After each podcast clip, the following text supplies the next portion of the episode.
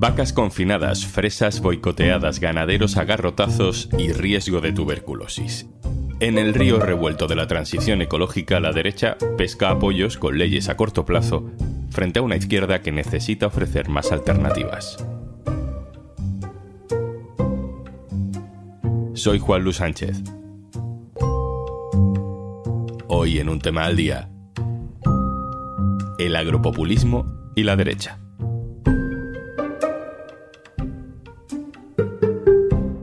Una cosa antes de empezar. Hola, hola, soy Juanjo de Podimo. ¿Cómo me gusta venir por aquí a recomendarte cositas? Pero oye, que si por lo que sea no me quieres escuchar a mí, en Podimo puedes escuchar un tema al día sin interrupciones. Entra en podimo.es barra al día, que ahí tienes 60 días gratis.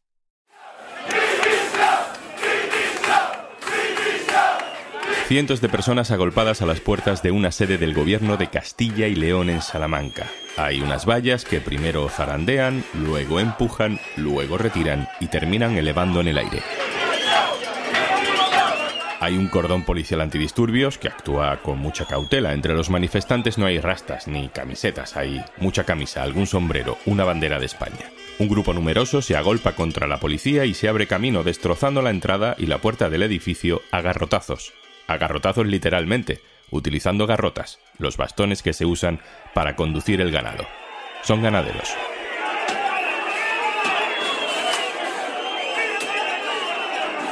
El Partido Popular y Vox, que gobiernan en esta comunidad, aprobaron una medida para relajar los controles sanitarios que existen para prevenir la tuberculosis en el ganado, una enfermedad que además se puede contagiar a los seres humanos.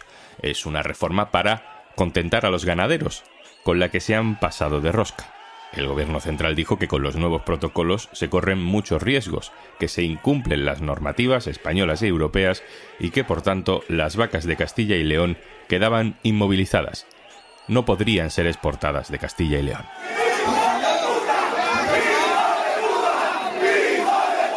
El cabreo de los ganaderos es enorme. No insultan al gobierno de PP y Vox, quede claro. Insultan a los funcionarios que cumplen con la normativa y con las órdenes judiciales, porque la justicia también ha dicho que la decisión del gobierno regional puede ser peligrosa. Ha ordenado dejar sin efectos por ahora esa relajación de los controles. Ya veremos cómo termina ese conflicto, que empezó justo antes de las elecciones municipales. La Consejería de Agricultura, en manos de Vox, aprobó las nuevas normas para buscar la simpatía, para buscar el voto del campo. La consecuencia puede ser un problema de salud pública o una pérdida de prestigio comercial de la carne española en el extranjero por ser poco segura lo que también nos lleva a Huelva. visitar Doñana era una de las noticias que les contando esta mañana. Acabamos de saber que ha suspendido el viaje. Esta semana iba a visitar Doñana una comisión de diputados alemanes. Estaban preocupados por las condiciones laborales y ambientales en las que se cultiva la fresa que luego se exporta y se consume masivamente en Alemania. Querían saber más sobre las nuevas normas de regadío que la Junta tiene preparadas para legalizar pozos ilegales que están secando el parque. Hay en Alemania una campaña, una recogida de firmas de consumidores ecologistas responsables que piden a los supermercados de allí que dejen de vender la fresa de Huelva por su impacto ambiental. Los diputados alemanes han cancelado su visita a última hora. Dicen que, como hay adelanto electoral, no se quieren meter ahora en nuestros asuntos. La pregunta es, en realidad, ¿quién iba a poder rentabilizar más esa polémica en Alemania sobre la fresa de Huelva? Este es el consejero de Medio Ambiente de la Junta de Andalucía, del PP. Me parece no solo una absoluta irresponsabilidad por parte del Gobierno de España, sino que me parece una auténtica traición a Huelva. ¿no? Y ellos siguen empeñados en hablar mal de un sector tan importante que supone el sustento de tantísimas familias como es el de la agricultura.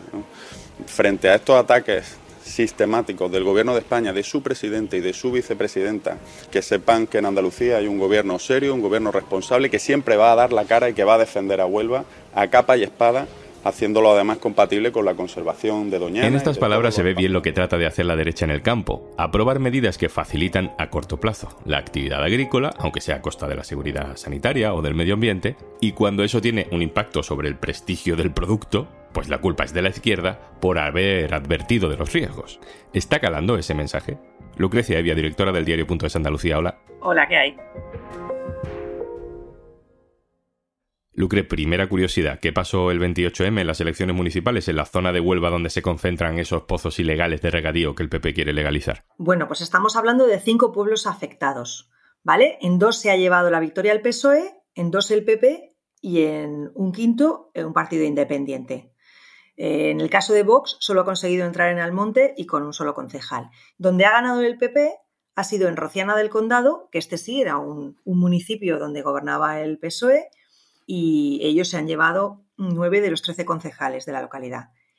En Lucena, Lucena venía de una mayoría de un partido independiente, que era un partido bastante a la derecha, no se ha presentado en esta ocasión y los populares han conseguido siete de once concejales. Después, en Bonares y en Moguer han repetido mayorías eh, los socialistas y en Almonte, que lleva años también presentándose un alcalde independiente, una escisión del PSOE, Paco Bella, pues ha conseguido 21 concejales con su proyecto Ilusiona. O sea que la cosa ha quedado un poco en empate, o si me dices, si me apuras, eh, bastante equilibrada. El PP solamente ha conseguido arrebatarle un ayuntamiento al PSOE. Lo que pasa es que sí, eh, por primera vez gobierna en esta zona, en dos municipios. La sensación es que esta polémica con la que hemos estado unas cuantas semanas ha tenido peso a, la hora de, ir a votar en, la gente? No estoy segura. A la luz de los resultados, no estoy segura de decirte que haya tenido un peso determinante. O sea, sí que es verdad que ha sido un arma electoral eh, y sospecho que en estas nuevas elecciones lo va a volver a ser, pero creo que se ha utilizado más como un elemento de confrontación, otro más, en estas campañas en las que estamos, en las que todo eh, se confronta, pues Doñana ha sido un elemento más de confrontación. Pero entonces, ¿que ha influido? Estoy segura. ¿Que ha sido determinante? No lo tengo tan claro. ¿Qué trasladan los partidos? ¿Qué reflexión así informalmente ves en el PSOE, en, en la Junta de Andalucía, en el PP? En el PSOE yo creo que hay dos puntos de vista. Uno, que dicen que sí que ha influido esta confrontación y este debate porque ha movilizado a una parte del electorado dentro del mundo rural, pero luego hay otra que no cree que haya tenido que ver específicamente, porque que los resultados tanto de la comarca como de la provincia son extrapolables a la ola del resto de España, a la corriente de victoria del Partido Popular. En cuanto a la izquierda, por ejemplo, a la izquierda del PSOE sí que ven que bueno, que si la estrategia era ganar un puñado de votos, pues allí los han ganado.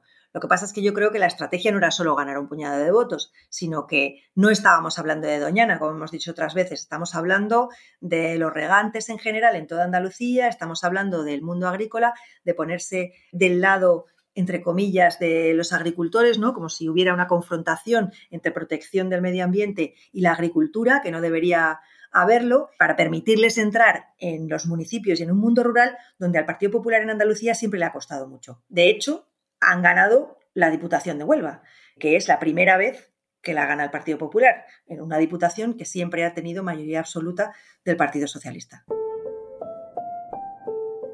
Lucrecia Evia, compañera, muchas gracias. Muchas gracias a vosotros.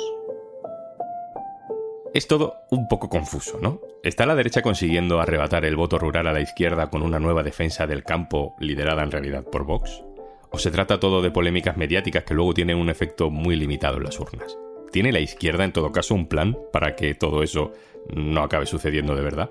Pues busco respuestas con un economista, Moisés Martínez, director de la consultora Red to Red y profesor de economía de la Universidad Camilo José Cela. Hola, Moisés. ¿Qué tal? ¿Cómo estáis?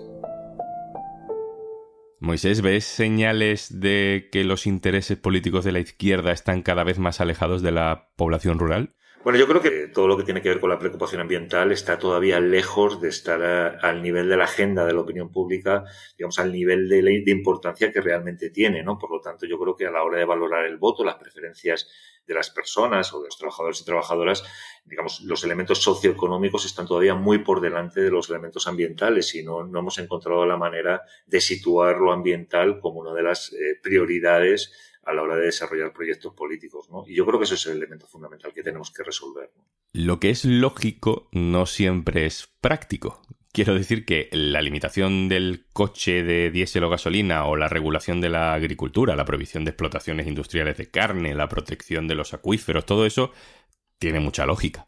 pero también genera problemas laborales o costes económicos a corto plazo y ahí la ultraderecha pesca votos y de camino proclama que la lógica no existe, ¿no? Que el cambio climático no es real, que la tuberculosis no es para tanto. Es una dinámica perversa. Totalmente. A mí me da la sensación de que efectivamente lo que tenemos que darnos cuenta, yo creo que en esto no lo estamos haciendo bien, es que la transición ecológica, la transición climática tiene un coste económico. Tiene un coste económico y tiene un coste social. No, va a ser gratis y sabemos que no es así. El problema que estamos encontrando es que no estamos eh, sabiendo explicar o no estamos siendo capaces de identificar claramente cómo se van a distribuir esos costes, ¿no? Entonces esto hace que, lógicamente, la gente que está peor situación, la gente más vulnerable, tenga ciertos reparos o se sienta escéptica ante esta transición. Y esto está siendo aprovechado por la extrema derecha. La extrema derecha está, eh, de alguna manera, echando la culpa a la transición climática de los empeoramientos que pueda haber en materia socioeconómica y no estamos siendo capaces de responder a esta realidad.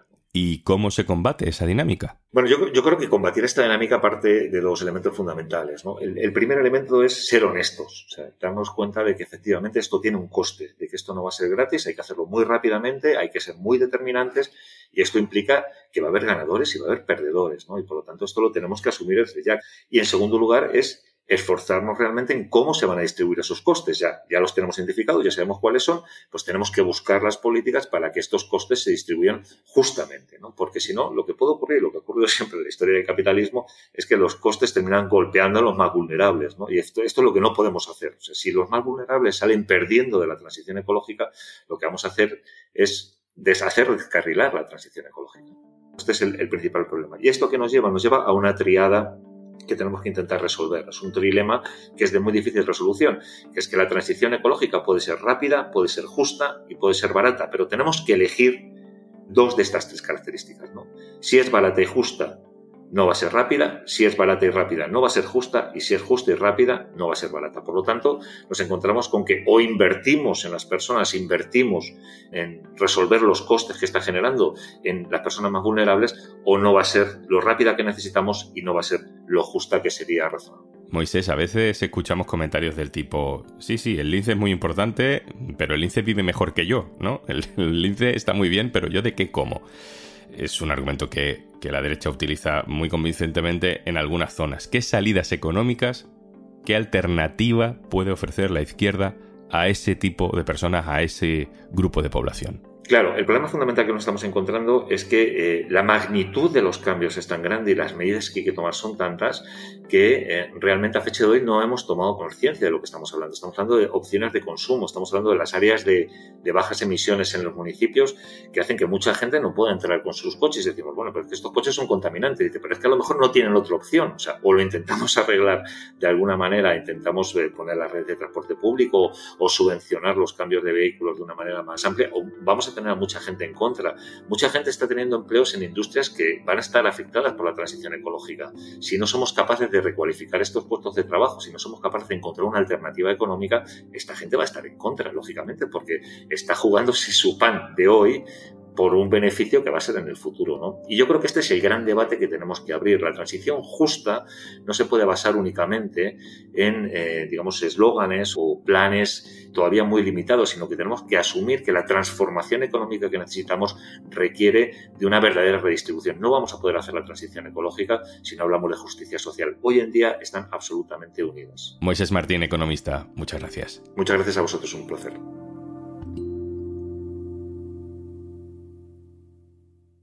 Antes de marcharnos... Porque escuchas durante un viaje con muchos túneles, en un avión de muchas horas o en un tren con poca cobertura.